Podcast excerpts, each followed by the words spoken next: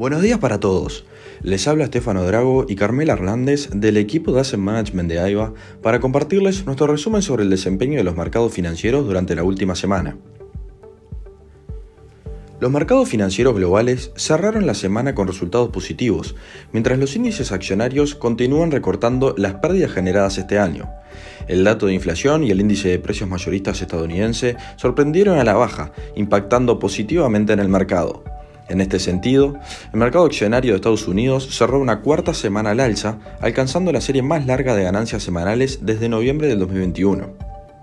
En lo que refiere a los reportes corporativos del segundo trimestre del 2022, a la fecha el 91% de las compañías del S&P 500 ya han dado a conocer sus resultados. El crecimiento promedio interanual de 299% del sector energético lo convirtió en el sector líder y el principal contribuidor al crecimiento de las ganancias entre los 11 sectores. En este contexto, al incluir la totalidad de los sectores, el crecimiento promedio de las utilidades del trimestre fue de 8,7% versus el 7,8% del trimestre anterior. El principal detractor fue el sector de comunicaciones, reportando resultados por debajo de lo estimado, entre otros Warner, Meta y Alphabet. Además, por el lado de Europa, a la fecha, ya han reportado 82% de las empresas del Eurostock 600, presentando un crecimiento promedio de las utilidades del 12%, destacándose el sector inmobiliario y energético.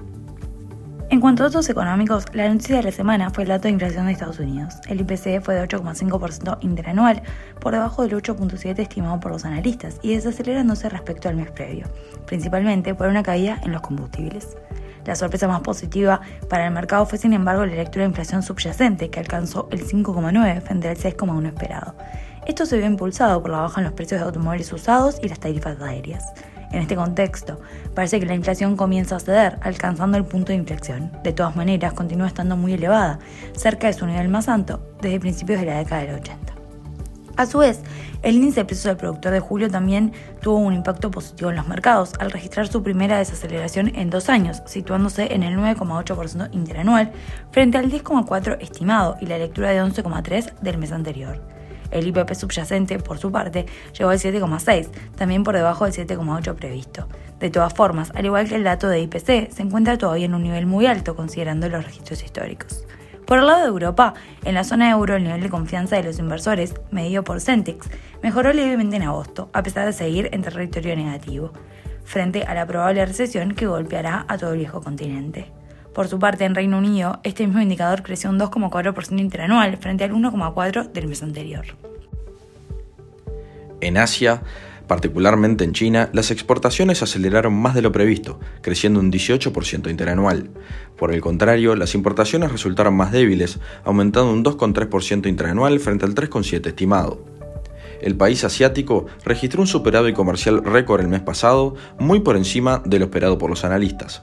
En Taiwán, el PBI del segundo trimestre se sitúa en línea con las expectativas del mercado, alcanzando un 3,1% interanual. En el plano geopolítico, el conflicto bélico entre Rusia y Ucrania continúa, mientras Estados Unidos anuncia otra ayuda militar a Ucrania de mil millones de dólares. Asimismo, los estrechos vínculos entre Rusia e Irán, que cada vez son más profundos, desafían los intereses de Estados Unidos y sus aliados en todo el mundo. Por el lado de la renta fija, los bonos del Tesoro se comportaron muy volátiles la última semana. En principio, el enfriamiento de la inflación provocó que las tasas de interés bajaran. Sin embargo, autoridades de la Fed han declarado que aún queda mucho trabajo por hacer con respecto a la inflación, por lo que las tasas aumentaron a lo largo de la curva.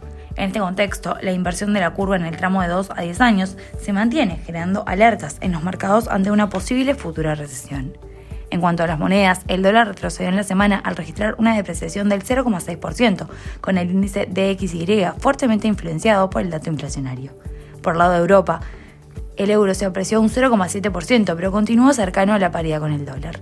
La semana que comienza también será clave para los mercados. En Estados Unidos se destacan los permisos de construcción y producción industrial, las ventas minoristas para julio y las nuevas peticiones de subsidio por desempleo. Mientras que por el lado de Europa tendremos el dato de desempleo, el IPC y datos de PBI. Hasta aquí llegamos con nuestro resumen semanal. Cualquier consulta o comentario, los invitamos a que nos contacten a través de nuestra casilla de Mesme Support. Muchas gracias a todos.